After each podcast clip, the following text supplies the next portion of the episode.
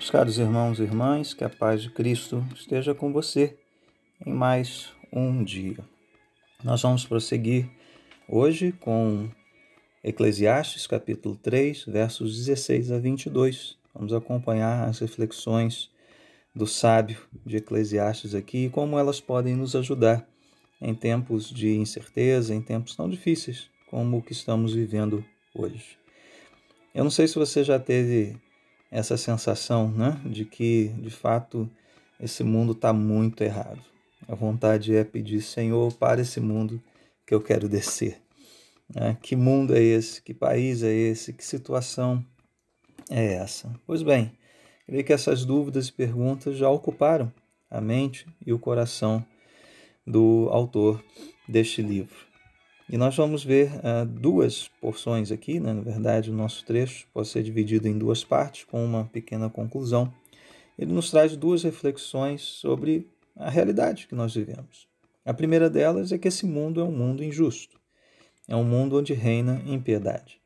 E a segunda é que este mundo é um mundo cercado pela morte. Nossa vida tem limite, nossa vida é finita. Então vamos ver isso mais de perto versos 16 e 17, depois 18 a 21 e depois a conclusão do verso 22.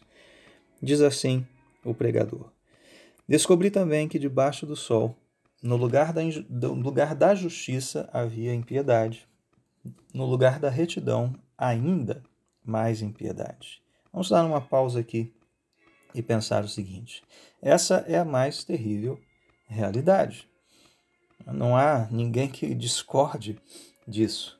Você pode é, descrer da Bíblia, você pode uh, ser uma pessoa com outra, uh, outro tipo de pensamento em relação à Escritura, mas essa constatação é irrefutável. O que existe nesse mundo é impiedade.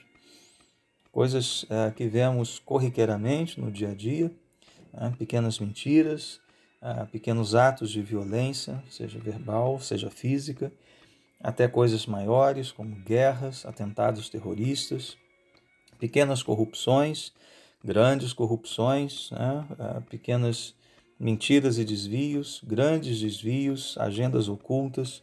Este é um mundo no qual reina a impiedade. Né? Essa impiedade aqui é esse grande guarda-chuva que abriga toda sorte de uh, injustiças, corrupções, atos malignos né, na sua raiz. Mas o autor aqui, uh, ele nos leva um passo adiante. Porque veja, vamos ler novamente. Ele diz: No lugar da justiça havia impiedade. No lugar da retidão, ainda mais impiedade. O que ele está nos dizendo é que não só a impiedade existe, mas que ela existe exatamente nos lugares onde deveria haver justiça e retidão. Onde nós esperaríamos encontrar o bom senso, a sabedoria, atos justos, condutas retas e virtuosas, ali nós vemos impiedade. E essa também é uma constatação ah, que eu não preciso me esforçar muito para comprovar. Basta olhar né, os poderes constituídos do nosso país, basta olhar né, para aqueles que ocupam cargos de poder, aqueles que deveriam ser reconhecidos pela sua uh, virtude, pelo seu senso de justiça. E o que nós vemos ali? Agendas ocultas, esquemas, tramóias, corrupção. Ainda mais impiedade. Diante desse quadro, ah, qual é a reflexão que o autor de Eclesiastes nos apresenta? Verso 17: Fiquei pensando, o justo e o ímpio, Deus julgará ambos, pois há um tempo para todo propósito, um tempo para tudo o que acontece. E aqui é uma conclusão até certo ponto surpreendente, porque nós estamos acostumados né, com o refrão do livro: tudo é vaidade, tudo é correr atrás do vento. Parece né, que, que esse livro é um livro bastante pessimista. Calma que essa, essa percepção será modificada ao longo da leitura. Uma leitura atenta vai nos mostrar exatamente o contrário. É um livro ortodoxo, realista, bastante realista, e que aqui no verso 17 já nos, nos mostra algo é, diferente. Veja que ele, ele já trouxe Deus a consideração. Embora ele trate aqui de muitas percepções eh, de um mundo ah, debaixo do sol, ou seja, esse mundo que desconsidera Deus, a busca de sentido nessa vida sem Deus, aqui ele olha para Deus. Ele diz que o justo e o ímpio, Deus julgará ambos. Então veja, irmãos, por mais que nós vejamos impiedade nesse mundo, mesmo que você seja como eu, né, e não fique se entupindo de noticiário, né, não fique aí é, é, assistindo televisão, eu não faço isso. Mesmo assim, a gente fica sabendo de tanta coisa, não é verdade? Mas uma coisa a gente tem que saber: que um dia Deus julgará vivos e mortos. A justiça dos homens pode falhar, e pode falhar de muitas maneiras. Pode ser uma justiça totalmente corrompida, ou pode ser uma justiça tardia. Pois, como bem lembrou Rui Barbosa, 100 anos atrás, a justiça tardia não é justiça. Mas Deus é justo e a sua justiça não falha, e a sua justiça não tarda. Um dia ele julgará vivos e mortos, justos e ímpios. Essa é a primeira reflexão. Mas tem uma segunda aqui, a partir do verso 18. Também pensei: Deus prova os homens para que vejam que são como animais. O destino do homem é o mesmo do animal, o mesmo destino os aguarda. Assim como morre um, também morre o outro. Todos têm o mesmo fôlego de vida. O homem não tem vantagem alguma sobre o animal. Nada faz sentido. Todos vão para o mesmo lugar. Vieram todos do pó e ao pó todos retornarão. Quem pode dizer se o fôlego do homem sobe às alturas ou se o fôlego do animal desce para a terra? Bom, uma coisa que ele não está fazendo aqui, ah, já digo logo, por mais estranho que seja essa, essa passagem, ele não está igualando homens e animais. Ele não está dizendo que nós temos mesmo ancestral comum, que nós é, temos a mesma é, qualidade né, enquanto ser. Não. O homem é, foi criado à imagem e semelhança de Deus e só o ser humano foi criado à imagem e semelhança de Deus.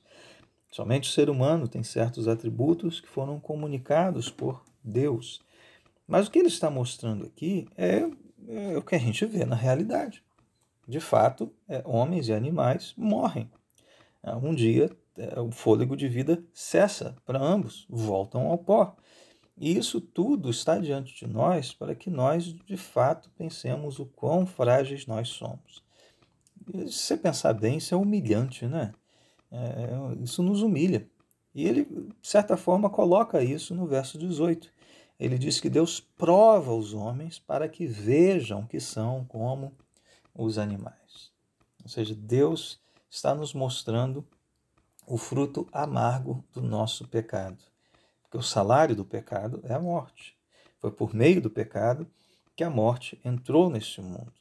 E o que, que a morte fez conosco, segundo o texto aqui? Nos nivelou aos animais. Né? Nos nivelou aos animais. Aqueles que são não têm raciocínio, né? não receberam fôlego de vida. Tudo isso como a justa punição pelo nosso pecado. E isso é humilhante. Isso nos coloca no nosso devido lugar e deve nos trazer um, um senso de dependência de Deus, né? uma, uma noção de que nós não somos super-heróis, super-homens e mulheres. Nossa vida é frágil, nossa vida é dura. Nós retornaremos ao pó de onde nós viemos. E no verso 22, então, o autor conclui né, essa passagem. Por isso concluí que não há nada melhor para o homem do que desfrutar do seu trabalho, porque esta é a sua recompensa. Pois quem poderá fazê-lo ver o que acontecerá depois de morto? Né? E aqui, mais uma vez, é interessante essa conclusão, porque é, talvez esperaríamos né, alguma, é, alguma coisa assim, né? Ah, então né, deixa para lá, né? Por que, eu vou ficar pensando mais sobre isso? Né? É, de fato, tudo é é vaidade, nada faz, faz sentido. Mas veja, é, não é surpreendente que ele conclua que não há nada melhor para o homem do que desfrutar do seu trabalho, pois essa é a sua recompensa. Ele já havia dito isso antes. No final do capítulo 2, ele já disse isso. Que, que é bom para o homem comer, beber, desfrutar do seu trabalho, sabendo que Deus é quem dá tudo isso. Então veja, ele já trouxe Deus para a equação. Né? Ele já está pensando em Deus como o autor de toda boa dádiva, de todo dom perfeito. Então, enquanto tivermos vida, é isso que ele está dizendo. Desfrutemos do dom da vida. Desfrutemos daquilo que Deus bondosamente nos dá nesses poucos anos que temos sobre a terra. Desfrutemos do nosso trabalho, né? a recompensa que temos a partir dessa dádiva divina. Então veja, não é tão pessimista assim, né? Quanto parecia no início. Mas nossa esperança, meus irmãos, não é no nosso trabalho. Né? Nossa esperança é que um dia Deus prometeu que Jesus Cristo voltaria. O próprio Cristo prometeu que voltaria. E voltaria para quê? Para julgar vivos e mortos.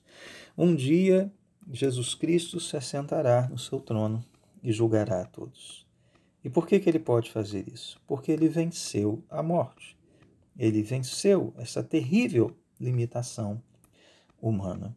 E a palavra de Deus diz que um dia ele voltará para estabelecer novos céus e nova, nova terra, nos quais habitará a justiça. Veja, um dia nós habitaremos em perfeita justiça. Não haverá mais espaço para impiedade e desfrutaremos de uma vida eterna. Então veja, por isso nós podemos concluir à luz da revelação de Deus em Cristo. Nós temos esperança, meus irmãos. Desfrutemos dessa vida, mas olhemos para aquilo que Cristo tem preparado para nós.